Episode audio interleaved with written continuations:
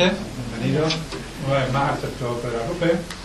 Eh, en esta mesa, que, que forma parte, como le explicaba yo ellos cuando hacer una invitación a un ciclo que, que, estamos celebrando durante todo este curso, con el título de Soñamos la ciudad, eh, ya lo estuvimos juntos, ¿no? Un intento de, como dice el título de, del ciclo, pues pensar la ciudad, pensar lo local, eh, desde claves de sueño, desde claves de humanización y de justicia, ¿no? Desde distintas perspectivas, como visto la frontera, hemos visto la migración, hemos también medio ambiente, y me parecía que no podía faltar pues una parte de la visión de la ciudad, el sueño de la ciudad suele estar oculta, como antes, suele estar invisibilizado, suele estar apartado, la, la realidad de la, de exclusión de barrios, barrios ignorados, barrios excluidos, esperamos llamarlos, ¿no? En ese sentido, pues, queríamos acercarnos a dos realidades, llamar, cogemos dos realidades que Primero, yo creo que son las dos realidades que van a contar, quizás las más excluidas, las más invisibilizadas de la ciudad, nuestra ciudad, y aparte eran, coincidían con los dos espacios de, de donde el Claver y el Centro Arrupe, y el centro, que analizamos distintas iniciativas de estos dos barrios, de estas dos partes de Sevilla, personas voluntarias. ¿no? Por tanto, era también una manera de acercar a, conocer un poquito más, analizar, a, a profundizar en realidades en las cuales pues, necesitamos también estar en contacto a través de la CIE. ¿no? En ese sentido contamos con Fernando Monrosario, Fernando de Ama, que es portavoz de la plataforma del barrio de Mate, no ha diseñado este barrio de Mate, favoritos, Mate, acercar un poquito la realidad que abarca un barrio de Sevilla, y es también responsable de Cáritas de la Candelaria, igual que, que Rosario, con muchos años de militancia, muchos años de activismo, muchos años de asociacionismo y de lucha en una ciudad distinta. Rosario Rosario García, que la portadora de la plataforma Nosotros también somos Sevilla, en Polígono Sur, también activista, luchadora durante muchos años, y con voz fuerte, como decía antes de empezar, voces fuertes que intentan romper esa invisibilización que tenemos. Yo les pedí que nos cuenten la realidad de sus barrios y también al final hago un punto de sueño, no solo la realidad lo negativo, que es lo que se dice a estos barrios, sino en lo positivo, lo que se está haciendo, un poco elevar la mirada. ¿no? Muchísimas gracias a los dos por venir a compartir con nosotros. No sé quién empezará primero. Bien, pues creo que un poco de venir al pasado y ya va a más al futuro. Porque no hablaba mucho. No, no, el pasado y el futuro. No, eh, bueno, eh, hablas de la invisibilidad de los barrios. Yo creo que realmente no tan invisibles. Son visibles, lo que pasa es que en un sentido negativo. El problema mismo, ya no es que sean invisibles, ¿no? El primo sur, ¿quién no lo conoce? Si en cualquier película española que vea, en cualquier diario, es que se sé cuánto de las primeras viviendas, y son de Asturias, y saben que están en viviendas, o sea que, que visible, no, mal visto, es decir, ya, quizás, ¿no?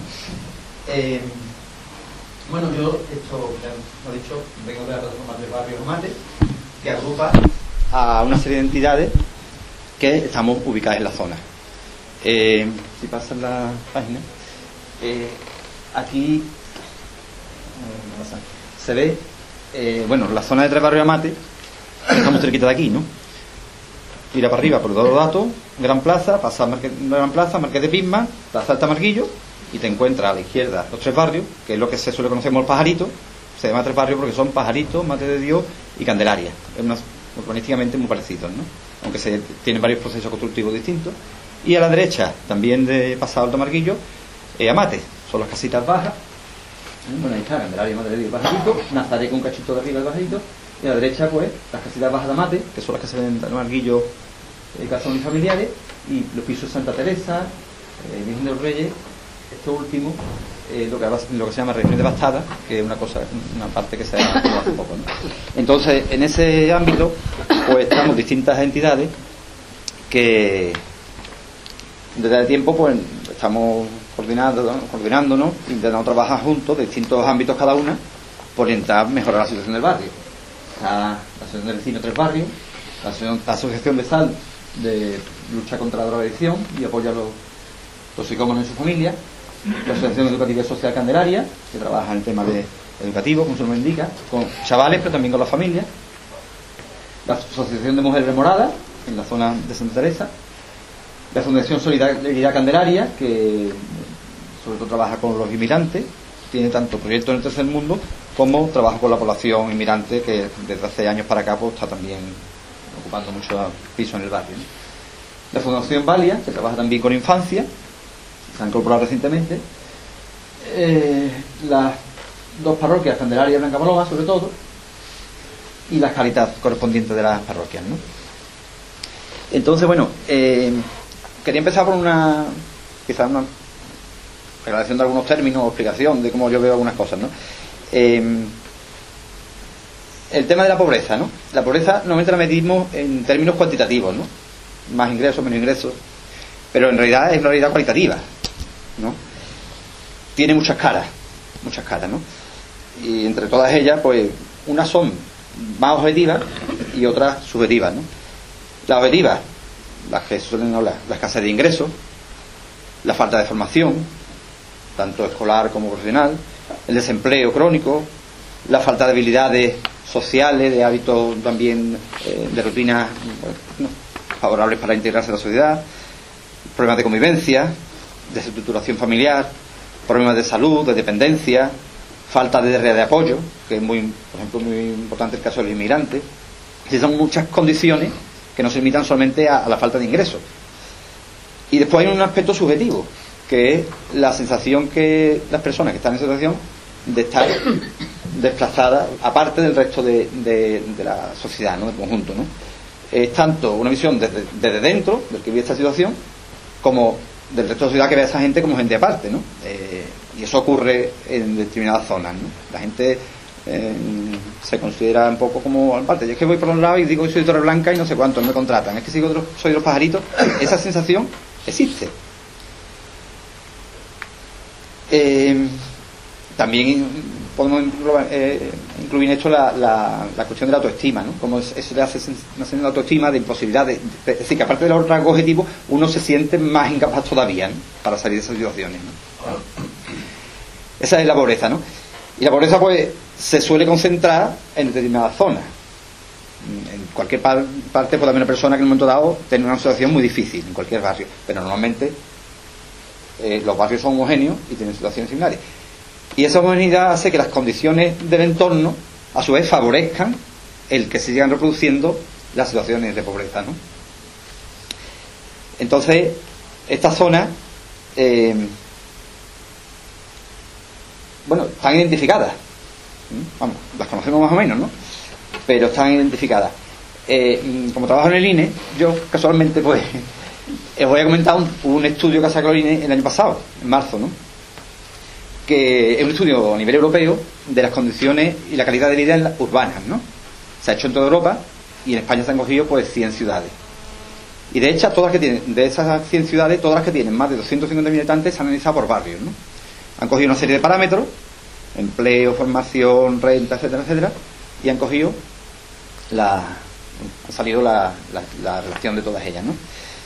Bueno, pues hay dos cosas interesantes a mi juicio, ¿no? Que son meridianas, ¿no? Uno, la pobreza se localiza en el sur, en España. Eso ya lo sabemos.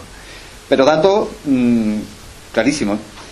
Bueno, todas las ciudades andaluzas están por debajo de la media, todas. De las 10 últimas, 6 son andaluzas. De las 15 con, con, mayor paro, 6 andaluzas. Pero si cogemos las áreas metropolitanas incluidas, o sea, cuando se estudian por áreas metropolitanas, resulta que de las 8 con menos renta, 7 son andaluzas. Y de las 15 con más paro, 11 son andaluzas. De ellas las 7 últimas. O sea que en España no hay paro, hay paro en Andalucía. la media baja por eso, igual que la pobreza. ¿eh?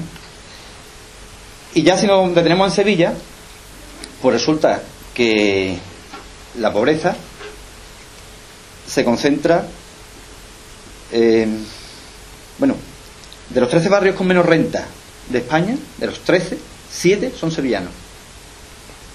Medalla de oro, Tres Barrios Mate. Medalla de plata, Polígono Sur. Y medalla de bronce, Torre Blanca. Polígono Sur y, y Tres Barrios muy parejas, ¿no? Así que estamos en la zona, en la zona más deteriorada en muchos aspectos, ¿no? Donde esa realidad de pobreza que, que un poco he intentado decir, pues, pues se vive más a fondo, ¿no?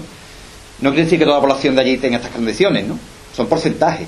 Hay gente con una vida muy normal incluso trabajando fijo algunos en estos barrios, pero son en proporción muy pocas. Entonces, lo que marca al barrio es la situación de pobreza y marginalidad y de exclusión. Ante esa realidad, pues, yo creo que caben dos opciones, ¿no? Uno puede ser, bueno, pues eso es lo que hay, se deja, incluso a veces viene bien al sistema porque son zonas que nutren de mano de obra barata, por ejemplo, el sector servicios. Los dos trabajos fundamentales eh, en tres barrios es los hombres o peón de albañil o vigilante de seguridad y las mujeres servicio doméstico o cajera de, supermercado, ¿no? Las que pueden colocarse en mejores condiciones, ¿no? Muchas trabajan una hora en una semana en una casa por 3 euros a la hora y cosas así. O sea, que, la élite trabaja de seguridad o en, o en mejor supermercado. O sea, que incluso interesa que haya barrio vacío mejor, ¿no? No sé, posible, ¿no? Y sobre todo, mmm, para que uno va a echarle cuenta, ¿no? Total, allá con sus problemas.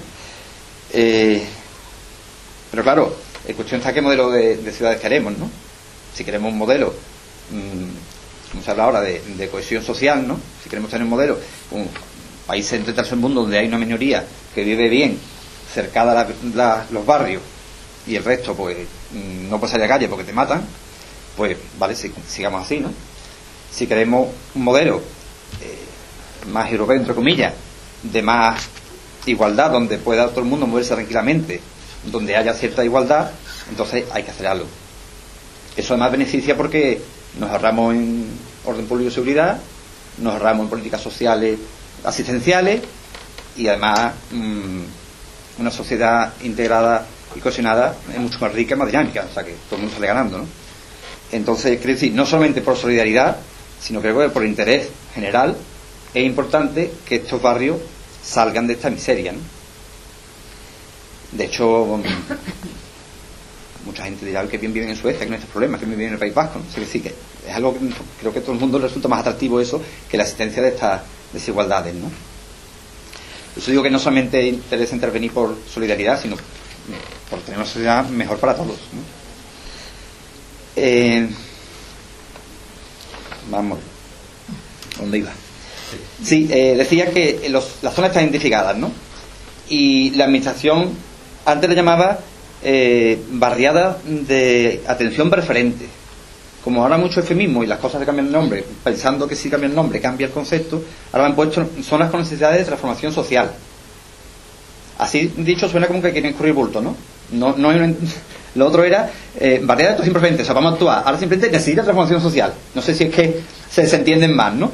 Pero, pero el caso está identificada y supuestamente la administración se plantea que tiene que mm, tratarla de forma distinta, ¿no? Lo que pasa es que después la realidad eso no se traduce muchas veces en nada, ¿no? Muy, muy poca cosa. Eh, de esa zona os cuento un poquito la que yo conozco, tres barrios, ¿no? Esta es la última que se declaró como zona de transformación social, ¿no? Eh, los tres barrios tienen dos características mm, quizás distintas de otras. Una, la ubicación. Es una zona que aunque originalmente era periférica, estaba al otro lado de, un arroyo que pasaba Sevilla, ya sabemos, hoy día mm, está junto al centro funcional de la ciudad, que es Nervión. Se ha convertido en una zona muy, muy cercana al centro de la ciudad. Y segundo, era una zona que empezó como barrio obrero, como tanto, y se fue degradando hasta convertirse en barrio de exclusión. Y no nació con barrio de exclusión en su origen, ¿no?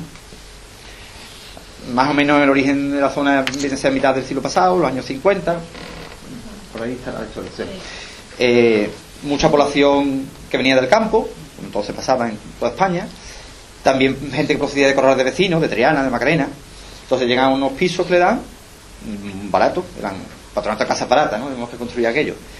Y en principio, pues, era fantástico, mejoraban de situación porque eran pisitos, y, y de hecho los primeros años, pues la convivencia era buena, las casas se dieron casi sin, sin terminar, sin solería, las calles estaban sin asfaltar, o sea, en condiciones precarias, pero era una mejora. Entonces, eh, ya digo, más gente que trabajaba, en aquel momento había trabajo. Los primeros años, 60-70, eh, pues años de, mucho movimiento vecinal, también había movimiento político, la situación en España pues, bueno, lo requería de alguna forma. Hay, las primeras asociaciones de vecinos son de esa zona de tres barrios y se consiguen pues los primeros dotaciones, la iglesia, colegio, la última creo que fue el centro de salud. En fin, fue una época de mejora constante. En aquella época, muchos chavales de entonces estudiaron carrera universitaria y son médicos, jueces, vamos, los conozco yo, ¿no? No, no, no estoy inventando. De aquella primera época. Entonces, el año, los años 80, que no está ahí puesto tal cual, bueno, fue un poco lo que marcan el, la fractura, ¿no? Los años 80 fueron unos años difíciles en todos lados, ¿no? Aquí hubo la crisis económica, empezó el paro, la droga, aquellos años fueron fuertes, sin dispositivos además públicos para contrarrestarla, encima fue la transición política que dificultaba todo esto muchísimo, si fueron años muy difíciles en todos lados, ¿no? Entonces, esos años empieza la delincuencia, la droga, eh, las viviendas empiezan a deteriorarse, los espacios públicos empiezan a estropear y, empieza también una cierta movilidad geográfica. Ya la gente que va prosperando, o los hijos que han podido estudiar, se marchan del barrio, se va ocupando progresivamente por gente pues, con peores condiciones sociales y económicas. ¿no?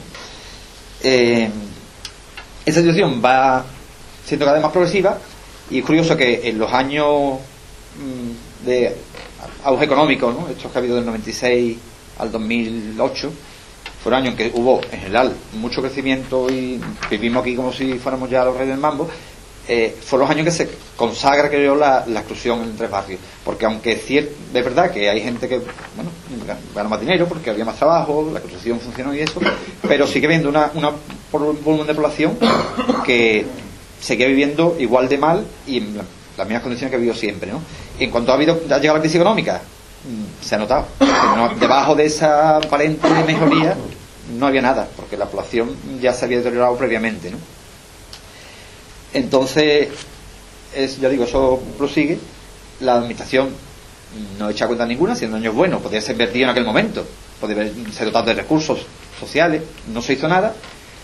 Y nos encontramos que en el de 2003 hay una serie de acontecimientos, mm, movilización callejera, vandalismo, hay una, gente corriendo entre la policía, quemando contenedores, y de pronto se dan cuenta todo el mundo que este barrio ha empezado a ser problemático, ¿no? Entonces, pues, todo el mundo eh, las entidades vecinales eh, nos volvemos a intentar coordinarnos, la a hacer algo, y entonces cuando parte eh, la idea de hacer un plan integral, ¿no?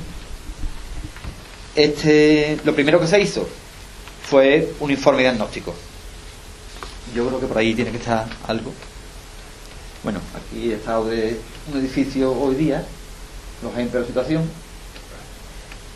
Y un poco, eh, bueno, eh, algunos de los indicadores de exclusión social de la zona. Interesante quizás ver esto, ¿no?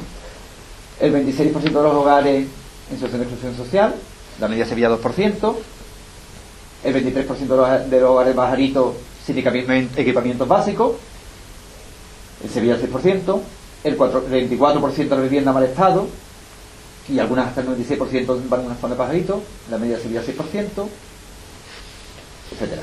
Son unos datos. Eh, más datos que da el plan integral. Por ejemplo, es que tampoco no quiero meterme en mucho, pero bueno, la vivienda tiene 45 metros cuadrados, las más grandes, las ventanitas son cajas de cerillas, cajas de cerillas. Eh, cuando una persona muere no hay forma de sacar el ataúd por la escalera porque no se puede dar la vuelta, es un problemón. No tienen ascensores, cuando un barrio, si empezó en los años 50, población mayor muy alta, ¿no? No han tenido mantenimiento, muchas no tienen comunidad de vecinos que pintan la casa, que lo mantengan. Algunas están edificadas por debajo del nivel de la calle, con lo cual cuando hay lluvias y hay algún atasco, se inundan los bajos, sale el agua fecal por los bajos. En cuanto al desempleo, pues se ha hablado del 40%. Eh, alguien me dijo que las dos zonas con más desempleo de la provincia de Sevilla eran San José de Rinconada y el barrio Mate, las dos oficinas de empleo donde se estaba más paro, ¿no? Me lo dijo alguien de- que trabaja allí en empleo, vamos, no, me lo dijo uno que pasaba por la calle. Eh, de formación, 76% de la población sin estudios básicos, analfabetismo, mm, quizás se un poco porque las personas mayores son muchas las que eran analfabetas, pues van muriendo, ¿no? Pero del 10%, pues, hace 10 años, una cifra que, ya sorprende, ¿no? Eh, y sobre todo, mm, el momento, hace unos años, muchísimo absentismo en primaria y secundaria, hoy en primaria algo menos, pero mm, tasas de fracaso escolar que no podemos dar porque los datos no son muy transparentes por parte de educación, ¿no? Y también un dato muy alarmante de salud, por ejemplo. Eh, la tasa de mortalidad entre más alta de Sevilla. Mucha incidencia de SIDA, de drogodependencia, enfermedades infecciosas que están casi desaparecidas, como tuberculosis, ha habido casos en el centro de salud. Muchos problemas de salud mental, en parte debido a la drogadicción, en parte debido a las condiciones de vida, mucho a problemas psicológicos no tratados, a la dificultad de la convivencia cuando toda tu vida es complicada. De hecho, la esperanza de vida es la menor de Sevilla, seis años menos que la media. que la pobreza incluye morirte antes, ¿no? Y después, bueno, consecuencia de todo ello, problemas de convivencia, pues ya se sabe. Va por zona y por bloques, ¿no? Tú te encuentras una calle que están los niños jugando tranquilamente y la calle de atrás, que el que puede, no puede, se larga porque está infectado de pisos que venden droga, lo suelen coger familias que son como mafias, van cogiendo los pisos, van echando a los vecinos y ahí tienen su supermercado. Mm, muchos hogares monomarentales, sigue habiendo mucha mucha gente que, chavalas que paren jovencísimas y parejan. Mm, problemas también coyunturales en algunas comunidades de de discusiones a cuenta de, de la convivencia y de la falta de, relación. En fin, muchos problemas que por otra parte no encuentran respuesta por parte de la administración pública. Eh, hay un centro de servicios sociales nuevo relativamente, hace 10 años, lo hicieron, fue una de las cosas que se aprendió en el plan integral, pero oh, se le olvidó darle, dotarlo de personal. Pues hay un bloque muy bonito y medio año hay seis personas dentro. Seis personas mm, es una, la portera, la administrativa, no sé cuánto, la jefa y dos trabajos sociales que tienen a la gente. Miras tú, en cualquier centro social de Sevilla, centros de sociales, hay el doble o triple de personas para una población menos compleja, ¿no? Eso se suple parcialmente con, por la Junta de vez en cuando, pero gente nueva que entra, que sí que no se entiende. Eh, el plan realmente, eh, bueno, no he hablado del plan todavía. Eh, deciros eso, que, no, no, ha habido una atención por la administración, con lo cual los problemas se han ido planificando. Entonces, ¿qué planteamiento teníamos cuando hace 10 años empezamos un movimiento y se hizo este informe? va a cabo un plan, lo que llamamos el plan integral comunitario. Consiste, las premisas son, primero, hay que hacer actuaciones en muchos aspectos, en muchos ámbitos, ¿no? No puedes limitarte tú a formación laboral, porque a lo mejor hay gente que ni siquiera tiene todavía eh, las habilidades para meterte en una formación laboral. Necesitas primero una formación prelaboral, de creación de hábitos, de no sé cuánto, de ir motivando para que después, por ejemplo, ¿no?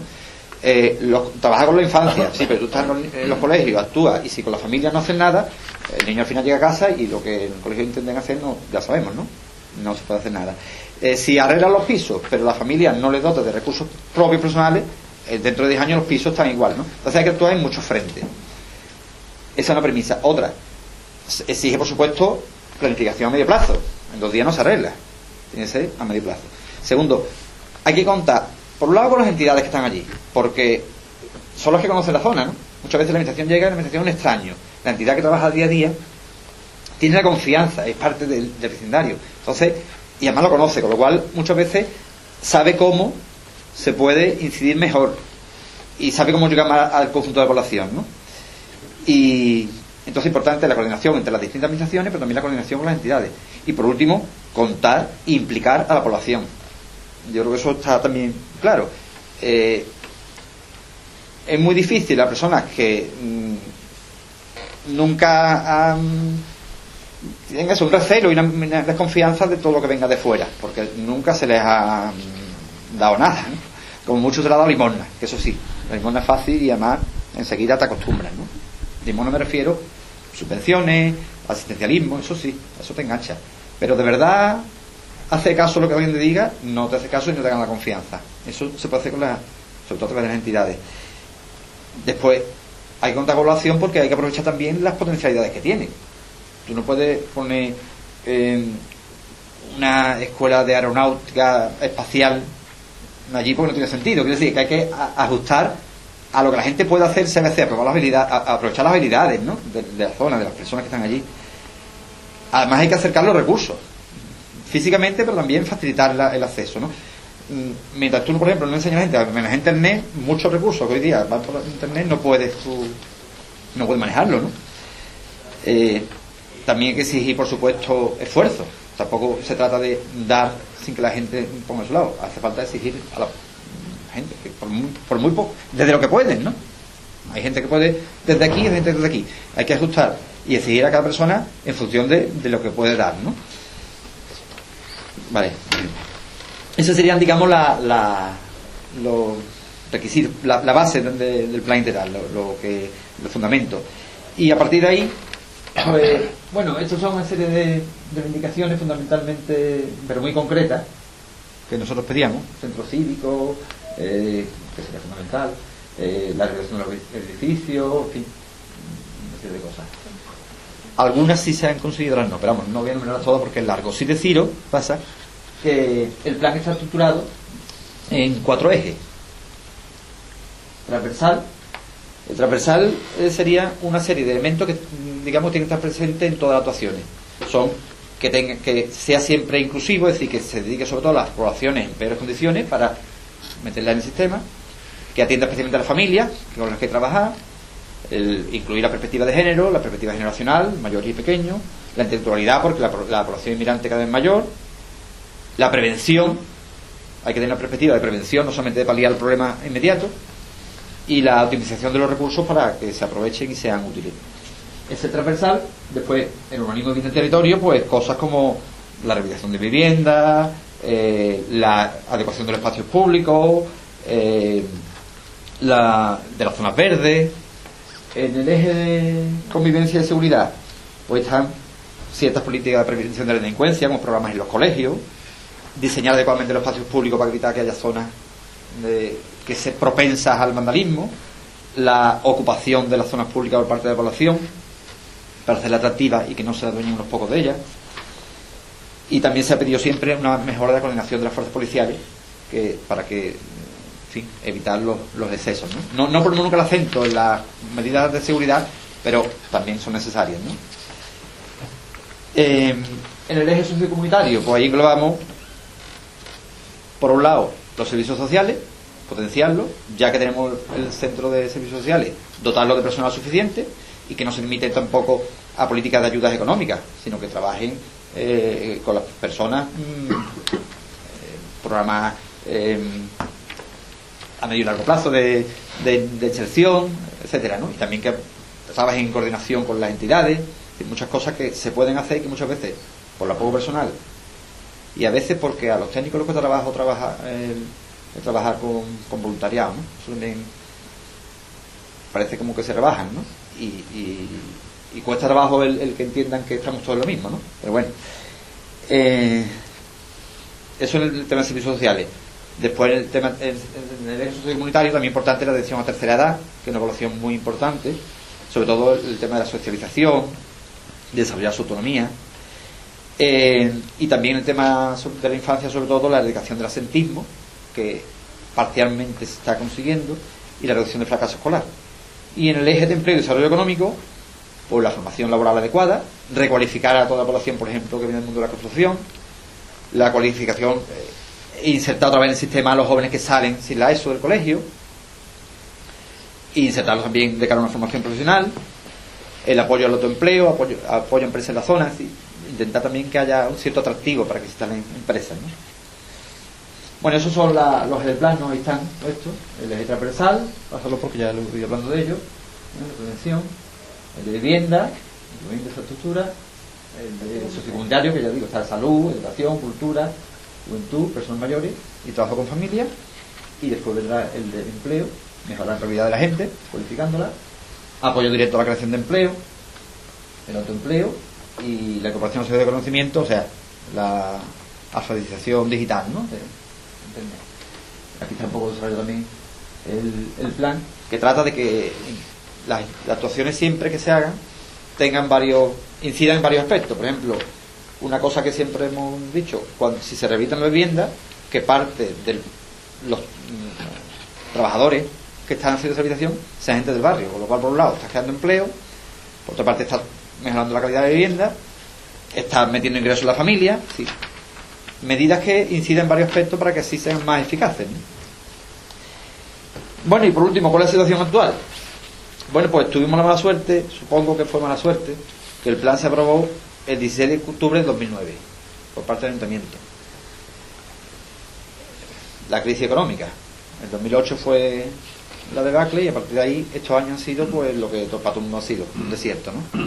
Entonces, prácticamente mm, muy poco se ha puesto en marcha, desde luego de forma inconesa, y, y nos encontrábamos estos años últimos con un panorama pues, pues desolador, porque además no hay perspectiva. Te chocas con el empleo masivo, que siempre al final, cuando una persona está intentando para adelante, choca al final con ese muro de que, vamos, yo he hecho curso, algo de otro manto, pero si final no tienes trabajo y no ha habido trabajo, o sea, no ha habido nada, nada. Y, y después recorte en la administración en todos los sentidos. Desaparecieron eso, formación laboral, no se dotan los servicios sociales, distintos recursos que había habido, subvenciones a una entidad también se va recortando, estado a punto de cerrar una vez, la Asociación contra de Apoyo a la Drogadicción, a los toxicómanos. Eh, entonces han sido años muy difíciles. Además, en estos años, bueno, pues se ha visto, por ejemplo, eh, la cantidad de ocupaciones de vivienda que está habiendo. Eso no se conocía allí. Ahora se están ocupando familias. la- hay ocupaciones por familias que las echan de su casa, no tienen dónde ir y allí siempre hay una vivienda vacía, pues en metro. Eh, enganche de luz masivo, allí la luz yo creo que no la paga ya ni el tato. Muchísimas familias sin ingresos, ninguno, cero ingresos, vuelven a vivir con los padres o a vivir de los padres, o sea, de la pensión del padre, o incluso meten en casa a los padres. Los inmigrantes que fueron llegando en los años buenos con trabajo se quedan sin trabajo, muchos pierden los permisos de, también de, de trabajo, con lo cual ya mm, salida ninguna. A veces tiene la mujer permiso y el marido no, o el hijo es español pero los padres no, no se van a marchar. Muchos se han marchado, los que han podido terminar la situación, pero muchos que sí se van. O gente que tiene problemas de salud y el ir se supone fuera de tratamiento, ya no tengo nada que hacer, porque, claro, una vez que han conocido vivir aquí con ciertas cosas que tenemos, pues no pueden ir. Entonces, de años muy malos, ¿no? Pero sin embargo, yo sí quiero destacar unas cosillas que están haciendo y que creo que están siendo positivas y, y, bueno, algunas están hechas y otras están en camino. ¿no? Por un lado, en cuestión de urbanismo, sea, si es verdad que el ayuntamiento antes de la crisis pues se reurbanizó las, se reurbanizaron las calles, Madre de Dios y Pajarito, se ha reconstruido un barrio, las regiones devastadas, la zona que estaban en ruina, ahí hubo suerte porque eran unos suelos de un edificio que eran de Victoria y Defensa, no de Victoria, con lo cual hubo, un dinero ahí que puso la administración central, entonces se pudieron reconstruir los bloques, están ya la gente viviendo en ellos, y se ha iniciado el proceso de reconstrucción de las viviendas municipales de los pájaros. Son ocho bloques, son de propiedad municipal, con lo cual eso va muy despacio, va lentísimo, porque ya a esta altura tiene que estar edificados dos bloques y está terminándose el primero. Pero es verdad que yo creo que cuando ya se inicia el proceso, ya lo, terminará, ¿no? Porque es difícil pensar, lo que no sabemos en qué plazo. Eh, hay también unos bloques puentes, un piso puente donde ha ido la gente de los edificios que han, tirado, eh, donde se está haciendo un, trabajo muy tímido con las familias para evitar mm, la educación y la convivencia, digamos. Pero la verdad es que son toques muy pequeños y, y si eso no se da, los pisos van a estar en ruinas dentro de 10 años. Porque la gente que lleva años, primero, no tiene dinero para pagar la comunidad, o sea, no es que no quiera, si no puedo pagar la luz de mi casa, no pagar el ascensor. Ha habido bloques que tenían ascensor y, y no funcionaba porque habían cortado la luz del bloque. Segundo, si está acostumbrado a vivir sin echar cuenta de eso, pues hace falta que articularlo con apoyo externo, ¿no? Pero bueno, ya digo, hay un proceso para la habilitación de vivienda pequeño. Ha mejorado la conexión con la ciudad, eso sí, claro, eso es por consecuencia de la ubicación del barrio. El metro llega hasta allí. El Tamarguillo antes era un descampado, ahora una avenida. Eh, entonces, está muy cerca del centro, eso sí está ha mejorado. El programa Sentismo lo lleva la Asociación Candelaria, un programa Sentismo con distintos colegios, y, y es verdad que con los protocolos actuales el asentismo en primaria casi se ha eliminado, que no es poco. En secundaria, a partir del segundo de eso, empieza a haber ya un desastre, ¿no? La ley de dependencia, que está priorizada ahora mismo, es verdad que mejora un poco la situación de los mayores, porque cuando la dependencia dependía del ayuntamiento, aquello era un cachondeo. Ahora, es verdad que ya se tiende de forma, dentro de, quitando la paralización que ha habido estos años, que muchos ancianos están en lista de espera y se mueren antes de que llegue, pero bueno, ha mejorado un poco la situación. La OTS, sin personal, pero al menos está, delante, está cerca, hay posibilidades de que se dote más a fondo y, y eso puede ser en el futuro una palanca de desarrollo, ¿no? Eh, de proyectos de empleo se han caído mucho, pero al menos Caritas ha mantenido proyectos de empleo y además se han trasladado talleres muy cerca de la zona, con lo cual hacemos bastante uso de ellos. También los dispositivos de apoyo a la mujer, que en toda la ciudad están actuando, pues se están notando. Y en caso de violencia de género, pues alguna situación han salvado. ¿no? Se han recuperado unas plazas para la convivencia, plazas que antes estaban mal estado y sobre todo tomadas por por pandillitas y demás, pues ahora van madre con niños y eso y mejoran un poco la situación. Eh, en fin, hay cosas que se pueden hacer, son pequeñas cosillas, pero que en ciertos ámbitos están, están muchas de ellas están desarrolladas por entidades particulares. No es que aquí la administración esté haciendo nada, ¿no? Pero es verdad que son elementos, también, por ejemplo, con la tercera edad, un proyecto de mayores de, alguien que trabaja la, sobre todo la, socialización de los mayores, ¿no? Un encuentro mensual y demás. Ya digo, no soluciona del todo, pero es verdad que, que mejora un poco la situación, ¿no? Y ahí estamos, ¿no? Queda mucho camino. Sabemos por dónde habría que ir. Mm, no siempre se puede. Estamos también esperando que ahora que la situación económica del país parece que mejora un poquillo, se pueda recuperar un poquillo algunos algunos de los recursos públicos, ¿no? De hecho están llegando ya de nuevo otra vez eh, recursos de inserción laboral que, que, después de varios años que no que han desaparecido, ¿no? Y, y de luego lo que nos acaba es la voluntad de, de la plataforma cívica de, levantar esto. ¿no? Muchas gracias, Fernando. Rosario, tu turno. Bueno, pues mm, vamos a ver. El polígono es muy complejo, porque además mmm, hay seis barrios ¿eh? con características totalmente distintos unos de, de otros. ¿eh? Aquí hay zonas totalmente que si van Mm, están los bloques totalmente destrozados, no hay ascensores, no hay nada, y entonces, y hay otras partes, ¿eh? como por ejemplo la oliva, la hay amistad, ¿eh? parte de las letanías que están en mejores circunstancias, ¿no? Este barrio se creó mmm, con la situación de que en los tiempos aquellos de las arriadas de las casas de vecinos y todo esto, ¿no? Se montaron las casitas bajas, entonces, pues, de ahí gente humilde, pero gente responsable. Responsable en el sentido de que mantenían su puerta arregladita, las casitas bajas y todo esto, ¿no? Mm, lo que pasa es que en un momento dado la administración dijo que quería hacer un, una experiencia ¿eh? Y en la barriada Martínez Montañés, que había gente de, de, la barriada Virgen de los Reyes, donde está la parte de mm, del cerro y eso, pues eran gente normales, pero cogieron y a gente que no tenían comportamiento adecuado, lo metieron allí sin responsabilidad ninguna, sin pedirle nada a cambio, y entonces aquello, pues la verdad, se convirtió en lo que ahora es Martínez Montañés, un sitio donde nadie mmm, le pide cuenta a. El movimiento nuestro mmm, es totalmente vecinal. Nosotros no tenemos ni administración ni nada, ¿no? Es, es vecina. Está compuesto por las asociaciones de vecinos clásicas, está compuesto por entidades y coordinadoras, entidades, venimos a referir, de mayores, de, que están atendiendo a los niños que tienen problemas con drogadicción, esta serie de, de gente, ¿no? Están las parroquias, las tres parroquias que están en el barrio, y también hay vecinos a título personal y después pues siempre nos ha acompañado un grupo político.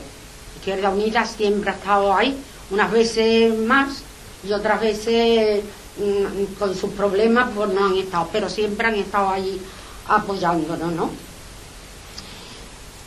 El nombre nuestro, ¿eh? que dice, nosotros también somos Sevilla, pues yo creo que lo dice todo. Nosotros no nos consideramos vecinos de Sevilla. ¿Eh? Nosotros somos vecinos de Sevilla para los que pagamos los impuestos, pagarlos. Pero para darnos lo que por justicia nos pertenece, bueno, ¿eh? entonces por eso nosotros nos pusimos ese nombre, que nosotros queremos ser Sevilla para todas estas estas cuestiones. Cuando nos empezamos a ver, habíamos movimientos nada más y dijimos, aquí en el polígono hace años, con 100 medidas, se podía arreglar la zona. Pero claro, hicimos un análisis y vimos que no. Problemas de droga, problemas de tráfico de todas las cosas, problemas de que la administración no le podía responsabilidades a los vecinos y entonces claro, ante una situación así, pues había que hacer una cosa totalmente diferente, ¿no? Entonces nosotros empezamos a trabajar por un plan integral para esa zona de, de Sevilla. Y nosotros hablábamos de dos cosas. Una de ellas era la cuestión urbana, que era verdad, mm, hay pisos totalmente destrozados, hay calles que no tienen mm, las aceras en condiciones, mm, aparcamiento que la gente utiliza la acera y todo esto, entonces nosotros decíamos que había una cuestión urbana que la administración tenía que dar respuesta. Pero hacíamos mucho más hincapié en la cuestión humana. Allí tenemos una población de, de, personas que son pobres mmm, de pobres, que no tienen por dónde, por dónde tirar. Pero también hay unos pobres que no son, que no tengan dinero, pero son pobres de, de querer tener otros comportamientos. ¿eh? Mm, son gente que, bueno, si me tengo que enganchar, me engancho, si no tengo que pagar a la comunidad, no la pago, ¿eh? y tienen posibilidades de hacerlo. Pero claro, no lo hacen porque les falta esa cuestión humana que es la que nosotros decimos que también es importante, porque no es solamente la cuestión de, del dinero, sino la cuestión del, del comportamiento, ¿no? En estos años, nosotros el plan se aprobó en el 2005 en el ayuntamiento por todas las fuerzas políticas que estaban en aquel momento en el ayuntamiento, porque nosotros decíamos que lo tenían que aprobar los partidos políticos porque si no lo aprobaban todos, cuando hay elecciones, el que sale dice, ah, yo no estaba, entonces yo no tengo que hacer nada de esto. Y entonces nosotros decíamos que no, que se tenían que comprometer todos, estuviera gobernando o estuviera en la, en la, en la oposición, ¿no? Bueno, pues mmm, aceptaron las administraciones hacer ese plan y ese plan pues empezó a hacerse con la participación de la gente, poca. ¿eh? No voy a decir que participaba mucha gente, pero había participación de los diferentes barrios de la zona. ¿Por qué digo que entonces? Porque ahora ya se ha acabado eso. Lo de la participación ahora ha quedado relajado, a no ser porque ellos piensan que los vecinos no tenemos nada que, que decir, ¿no? Entonces, cuando nosotros aportamos lo que queríamos del plan, que era la cuestión urbana, y hablábamos de todo tipo de rehabilitación de la vivienda, de hacer un polideportivo allí, del centro de, servicios sociales, en fin, de toda esta serie de, cosas, pues esto la administración, pues vale, lo, admitía, mm, pero cuando nosotros empezamos a hablarle la cuestión de la familia, ¿eh? cuando le hablamos de nosotros hace ya unos años, a través de las Cáritas y de las ONG, hemos detectado que hay 2.748 familias sin recursos, pues ya la administración ahí mm, como que le da reparo. ¿Eh? ¿Cómo voy a solucionar el problema de, de, tanta, de tanta gente, no? Cuando empezamos también a decirle que, que bueno, que hay que hacer un trabajo de convivencia en, en los bloques, porque mm, las comunidades no funcionan, mm, la gente mm, hace lo que quieren, parten la puerta de los ascensores, hacen toda esta serie de cosas, pues nosotros decimos que hay que dar respuesta también a eso. Después también planteábamos que en el polígono, a pesar de que hay muchas viviendas vacías, hay gente que duerme en la calle. Hay gente que duerme en la calle. Y nos dicen que, que ellos no quieren meterse en el piso. Bueno, pues habrá que hacer un trabajo con ellos que entiendan que no tienen que dormir en la calle, que tienen que dormir en una vivienda y todo esto. Bueno, bueno, no se, no se, no se hace, ¿no? Y después le hablábamos de los comportamientos de impunidad. En esas cosas la administración, mm, la verdad, nunca, nunca ha dado respuesta para esas cuestiones. ¿eh? En la cuestión urbana ya he dicho que sí ha dado respuesta. Mm, se hizo un polideportivo con los presupuestos participativos, donde era un polideportivo para que los vecinos fuésemos allí a hacer gimnasia y todo esto, pero también que sirviera para montar eventos de que gente que no son del polígono tuvieran que ir allí. ¿eh? Y nos pudiéramos juntar personas que vivimos en el polígono y personas que viven en otra parte de la ciudad. Pues no, el polideportivo es únicamente para eso. Algunas veces van una gente que entrenar el padre, pero que no hacen una competición ni nada, sino que van allí ¿ah? y mm, equipos de fútbol que alquilan eso para entrenamiento, pero que después no se hace absolutamente nada, ¿no? Tenemos un centro de servicios sociales para quitarse el sombrero. ¿eh? Pero mm, el centro de servicios sociales también costó lágrimas y sudores que sabía. Se llevó un montón de tiempo cerrado. Tuvimos que meternos los vecinos encerrarnos para conseguirlo.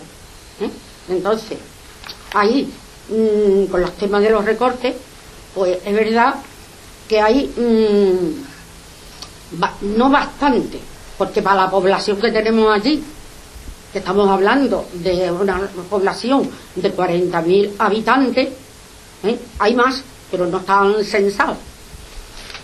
Mm, que haya seis personas, la verdad. Y después, mm, el trabajo que hace, con todo el respeto que se le pueda tener, mm, no salen a la calle a trabajar. Están allí esperando que la gente acuda.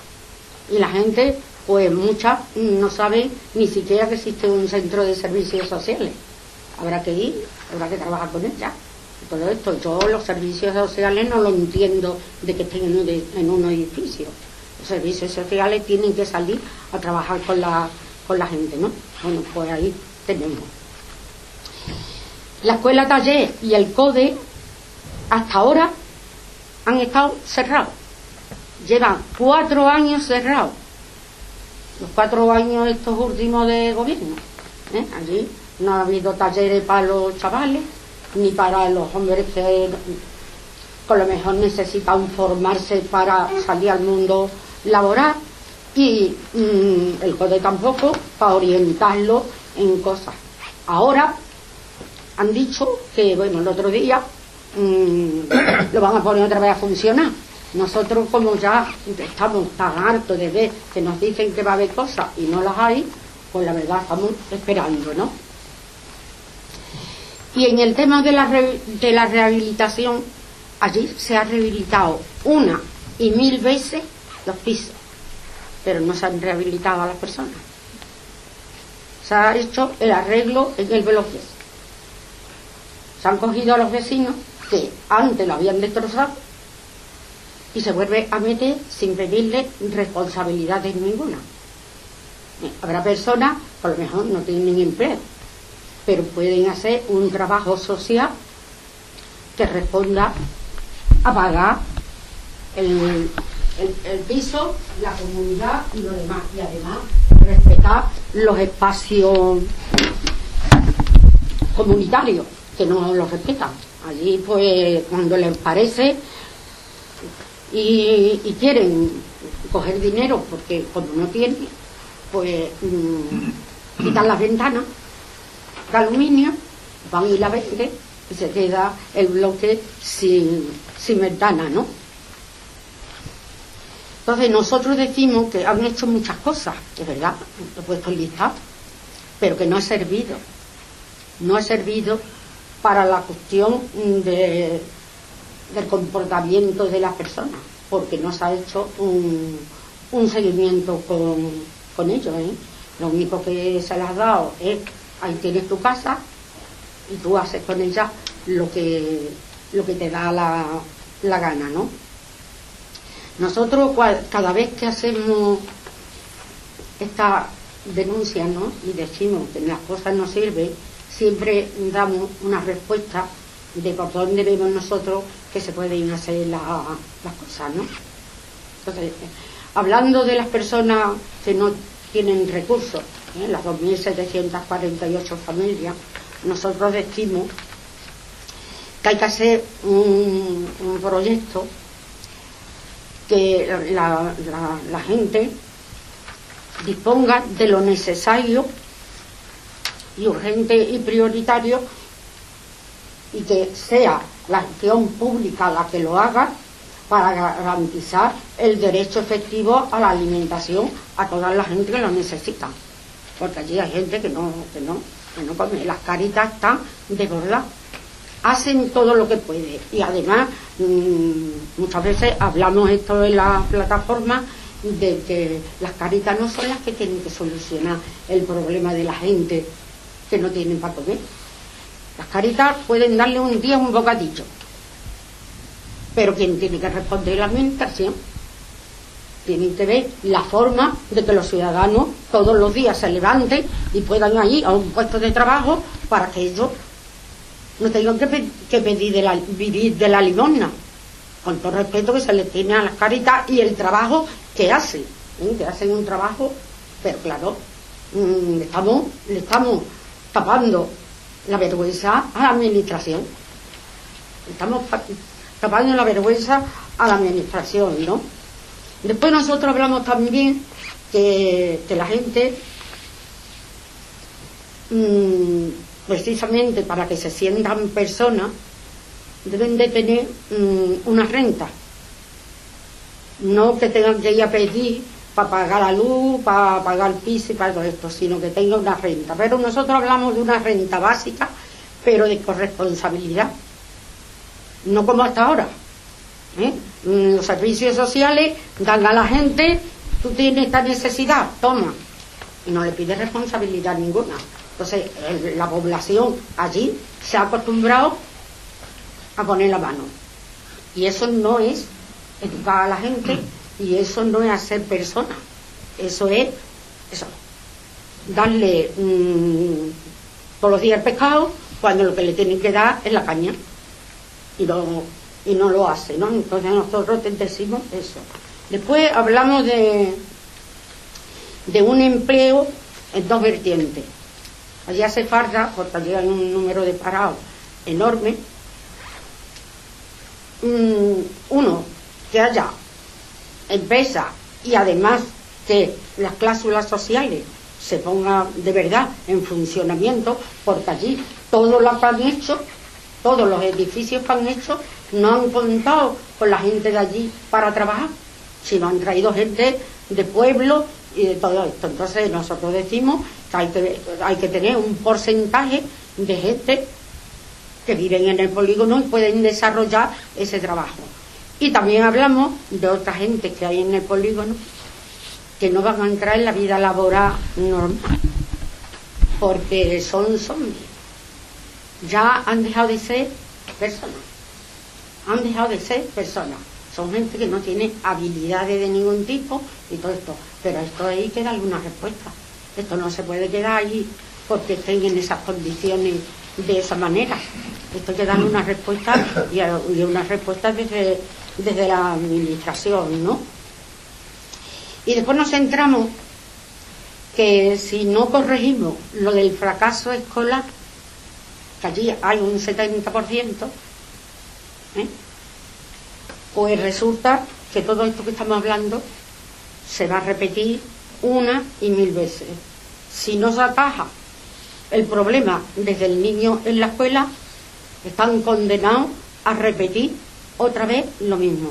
Entonces nosotros hablamos de que hay que hacer un proyecto, y, nosotros lo hemos desarrollado, un proyecto educativo para no ser excluidos, donde la familia tiene que tener unos compromisos de, que el niño vaya a la escuela, de que ellos mm, colaboren con las tareas que el niño tiene que llevar luego a su casa.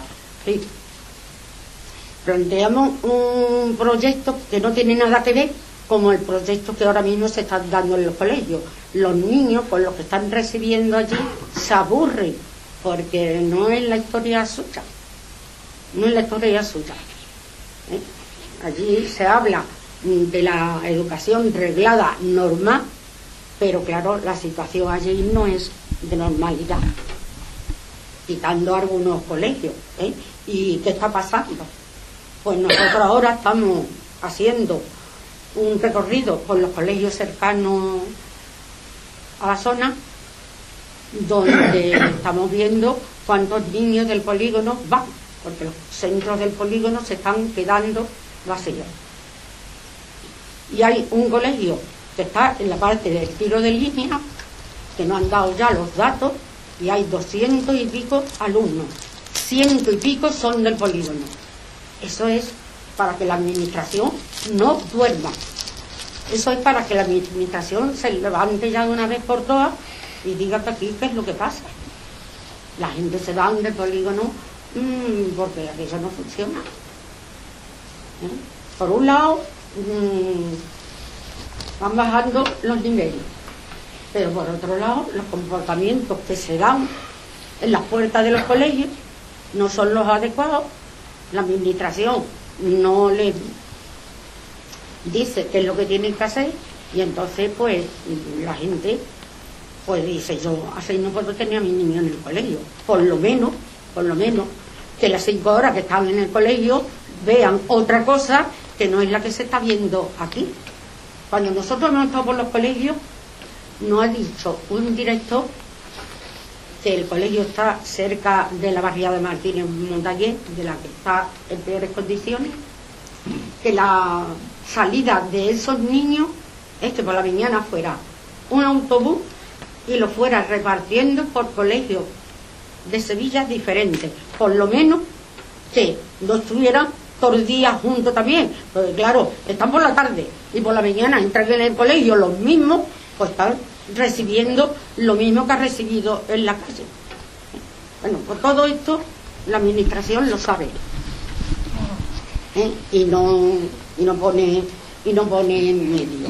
Yo no voy a contar más desgracia, porque ya con las desgracias que tenemos, pero sí me voy a, a ceñir a lo que me pidió,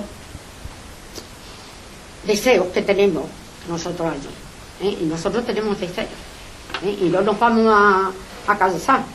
Nosotros, uno de los deseos que tenemos es que no tengamos necesidad del tema de la seguridad. Nosotros estamos pidiendo hasta una comisaría allí.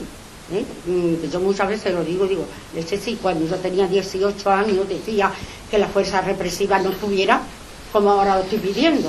¿eh? Bueno, pues eso es un deseo. Que la gente no tenga que tener a la policía por la calle, sino que seamos una gente normales y que no cometamos las cosas que se, cometen, ¿no?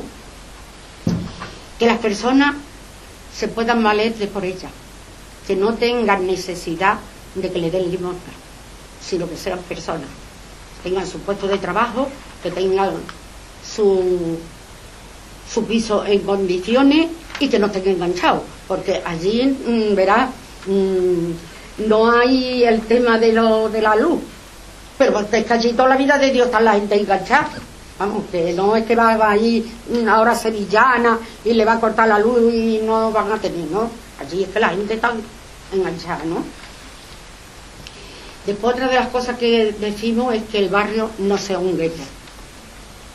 El barrio nuestro, si ustedes lo veis, está por un lado el muro de Itaza el muro del ferrocarril, por la parte del Arcampo, mm, el bulevar de, de Benítez Carrasco, y una cosa que nosotros creíamos que iba a ser un pulmón para beneficio del polígono, que es el, el parque de Guadaira, que iba a entrar dentro del polígono, pues resulta que no, que lo que han hecho es poner una valla.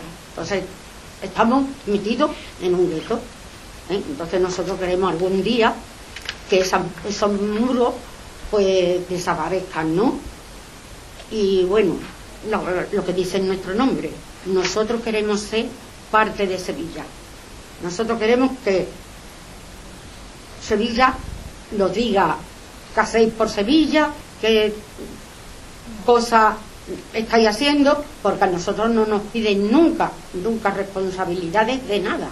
Pero ni a esos que tienen las conductas, ni a los que tenemos otra y que llegue el metro. ¿Eh? Y que llegue el metro. Bueno, eso. Nosotros tenemos las líneas de autobuses. Nosotros no, no, no, no creemos que vaya a pasar por el polígono el metro y nosotros hemos hecho alegaciones y todo, ¿eh? Y la tenemos. No es decir que no la hayamos pedido. ¿eh? Hemos dicho a dónde puede estar la parada y todo esto, pero eso. es que no somos Sevilla. Es que no. ¿eh? Todo lo que sobra en otro sitio vienen allí. Yo no quería hablar de esto, pero voy a hablar. Nosotros tenemos un temor muy grande.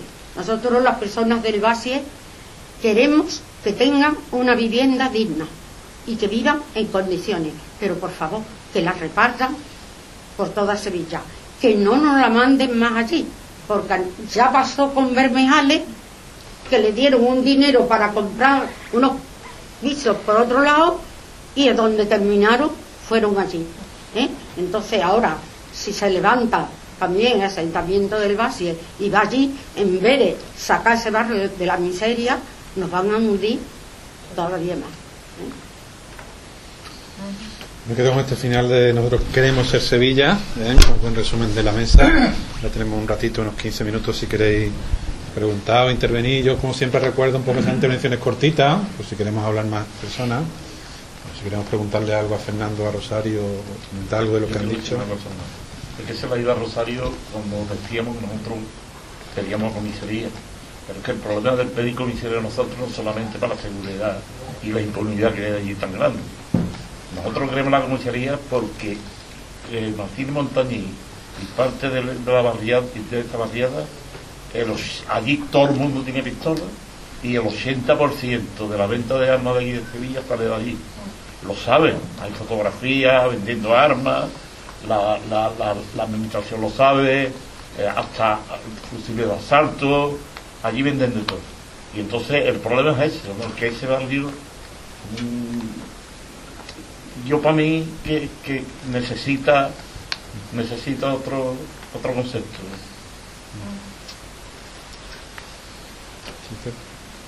he estado viviendo 12 años en Valencia y ahora estoy en Sevilla. Y cuando los escucho bueno también antes había estado en Alicante pero cuando los escucho claro pongo en, la mente pues algunas imágenes de lo que he visto aquí que, son, que es muy poco y bastante más de lo que he visto allá. Y es muy similar a otros barrios, otras dinámicas. Y una cosa que siempre me ha interesado es, hay una generación que tiene ahora 75, 80 años, muy combativa de toda la vida, desde hace más de 40 años o 50. ¿Qué tal la gente que tiene 40, 30, 25? hay gente que se preocupa por el barrio, que se, que se asocia en vuestras asociaciones o de otra manera? Si la gente se asociara y la gente respondiera a las llamadas que hacemos cuando tenemos que reivindicar algo, no estaríamos hablando de estas cosas. ¿eh? Porque hay dos cuestiones. Uno es que hay gente que ya está muy quemada, ¿eh? pero hay otra gente que no le interesa. ¿Eh? lo que ha hecho, la referencia que ha hecho mi compañero. Vamos a ver, a los traficantes allí no les interesa que el, barrio cambie. ¿eh? Entonces no van a venir nunca a la, a la a las manifestaciones ni a las reuniones que, que tenemos normalmente, ¿no? Entonces, ahí estamos nosotros. ¿Qué forma de implicar cada vez más gente? Ahora mm, estamos queriendo hacer una cosa, y es que las asociaciones de vecinos se conviertan en oficinas de reclamación. ¿Pero para qué? Pero ya nosotros sabemos qué es lo que hay, ¿no? Pero que se acerquen, que nos digan cuál es su problema y cuando nos digan cuál es su problema, decirle, como no vengas conmigo, esto no se arregla. La forma de atraerlo. Entonces ahí estamos, porque de verdad mm, nosotros las manifestaciones que hacemos, cuando tenemos 200 o 200 y pico de personas, nos damos con un canto, ¿eh? Somos muy poquitos, somos muy poquitos, pero bueno, mm, ahí estamos. Y bueno, la esperanza que tenemos es que los jóvenes se vayan implicando, que ya tenemos algunos jóvenes, ¿eh? Normal. Yo creo que eso es una dinámica de toda la sociedad española. El- el- Sí, sí, no, pero la, la, eso, eh, la cultura que estamos viviendo es una cultura completamente individualista, no ahora ya pues el coche para ti, tu casita en campo, y vas al parque si quieras, ah, ¿no? Eh, eh, por lo mismo pasa en los barrios. Encima, uno de los pocos elementos de movilización que hay es el empleo. Bien los trabajadores o bien los profesionales, cuando la gente está parada y eso que no existe. Y si encima la preocupación tuya diaria es, mm, a ver, cómo pago la luz, cómo me levanto, cómo busco de comer, cómo compro, pues ya se te olvida. O sea, más difícil todavía, entonces es muy complicado.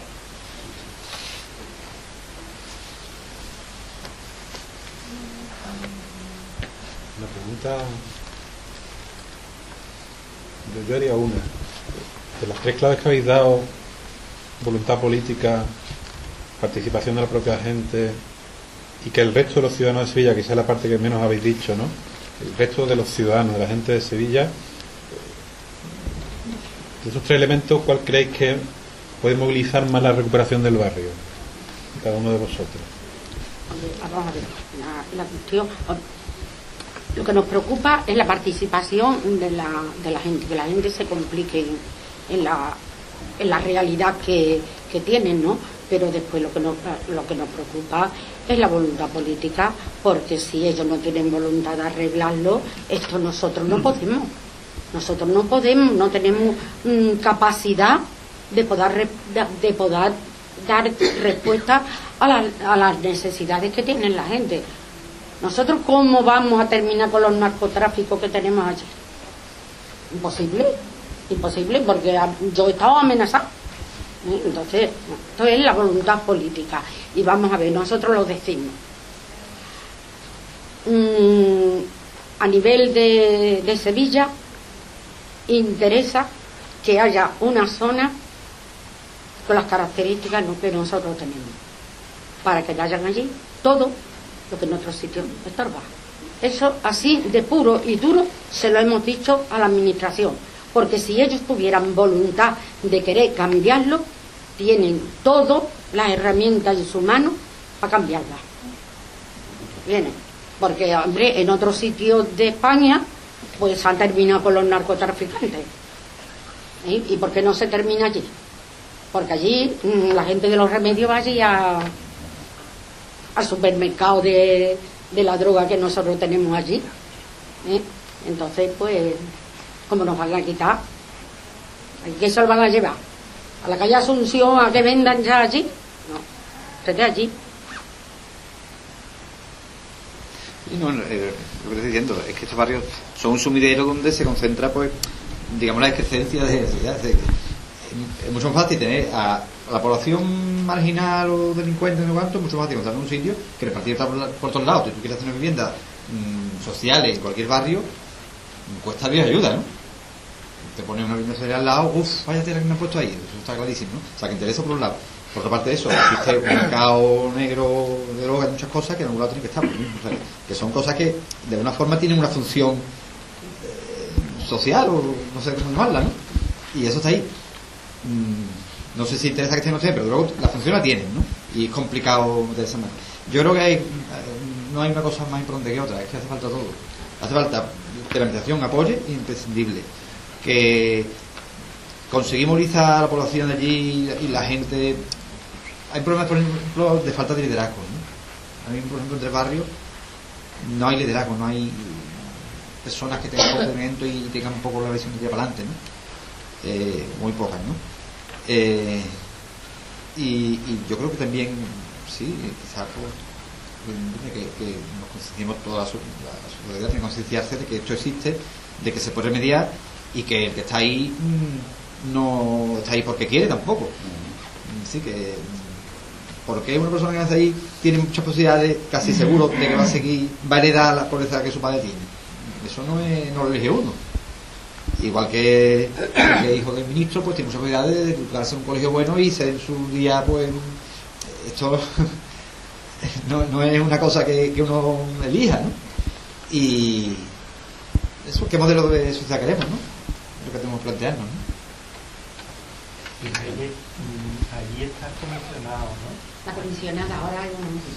¿Y qué percepción tenéis como vecinos de la eficacia? Cuando, cuando estáis hablando de la administración parece que ahora mismo se está focalizado allí en distintos ámbitos, ¿no? De empleo, de... Cuando- ¿Qué, percepción tenéis como vecinos de la eficacia de eso?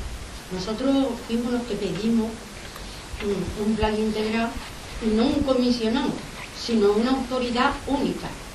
Porque claro, la autoridad única es la que dice, aquí hay que hacer esto y ustedes esto tenéis que aportar tanto para hacerlo. Pero claro, eso era quitarle protagonismo a los consejeros, a los delegados y a toda la gente. Entonces, ¿qué hicieron? Pues poner a un- una persona con el nombre comisionado, que la función era únicamente mm, de coordinar un poco, de, de- bueno, de empezar a hacer lo que hicimos mm, cuando nos reuníamos los vecinos para desarrollar el plan y todo esto. Pero a partir de que, se aprueba en el 2005, las cosas allí no han ido cambiando, pero no han ido cambiando porque no se les mete mano a estas cuestiones. ¿eh? Mm, Por un lado, a la gente que cometemos errores, no nos rinden. ¿eh? Yo siempre digo esa parte. ¿eh? Y después, cuando hacemos una cosa, no la cuidamos para que no se estropee. Y entonces se va otra vez volviendo a hacer lo mismo. Los, los pisos allí de Martínez Montañés, pues se han rehabilitado enormemente. Ahora van a entregar uno que es de dulce. Vamos, que yo quisiera que ustedes lo vieran. Es una preciosidad. ¿eh? Ojalá nos equivoquemos y dentro de unos años no esté hecho polvo. ¿eh? A las personas que metan allí, le hagan su seguimiento, le pidan su responsabilidad y le digan todo esto. Nosotros, ¿qué pasó? Pues en el 2014, después de que Jesús Maestro dejó la responsabilidad de comisionado y lo pusieron de defensor del pueblo, lo había hecho muy bien allí y subió de categoría y es el defensor de- del pueblo, ¿no? Bueno, pues cuando vino la nueva, pues tuvimos tres reuniones con ella. Le planteamos más o menos lo que yo estaba hablando. Y nos dijeron que plan integral no había. Pero entonces, ¿qué hacéis allí? Si ustedes estáis para que haya un plan integral, ¿eh? Mm, ustedes. Mi compañero se lo dijo. ¿eh? Y, nos, y contestaron que no les daba la gana. ¿eh? Porque allí se vive muy bien. A pesar de que dice el impuesto de trabajo, es verdad, pero si yo estoy en la universidad, tengo por la mañana que preparar el tema. El estudiante me va a pedir responsabilidad y en el polígono no hay nadie que pida responsabilidades nada más que la plataforma. Y entonces, pues nada. ¿Qué hicimos? Tener una asamblea y dijimos que no la persona, sino la estructura no estaba dando respuesta a las necesidades que. Entonces le mandamos al, a- al consejero de presidencia una carta pidiéndole la dimisión, porque hombre, eso es dinero público, ¿eh? Y hay un, una cantidad de personas allí trabajando para que las cosas cambien, ¿eh? Y ese dinero es de nosotros, no es de los partidos que tienen voluntad y los suyos se lo sacan, no, es dinero público. Y bueno, no. Y claro, ¿por qué? ¿Por qué no la quitan? Porque es el costo que tiene la administración para que nosotros no lleguemos a ello. Pero nosotros nos la hemos ingeniado de que no nos reunimos con ella, pero nos reunimos con las administraciones. Y. Y ahí estamos, a seguir para adelante. Yo creo que dándole las gracias a ellos y soñando un poco que dentro de 10 años tengamos que llamaros de nuevo. ¿eh? Hombre, sí, para Ojalá. contar las cosas buenas. Eh, ojalá contar- pa- para otra cosa, para otra cosa distinta, para, para contar otra ciudad distinta que hayamos construido. Bueno, pues muchas gracias a los dos, a Rosario y a Fernando, gracias a ustedes y nos veremos pronto en otra cosa.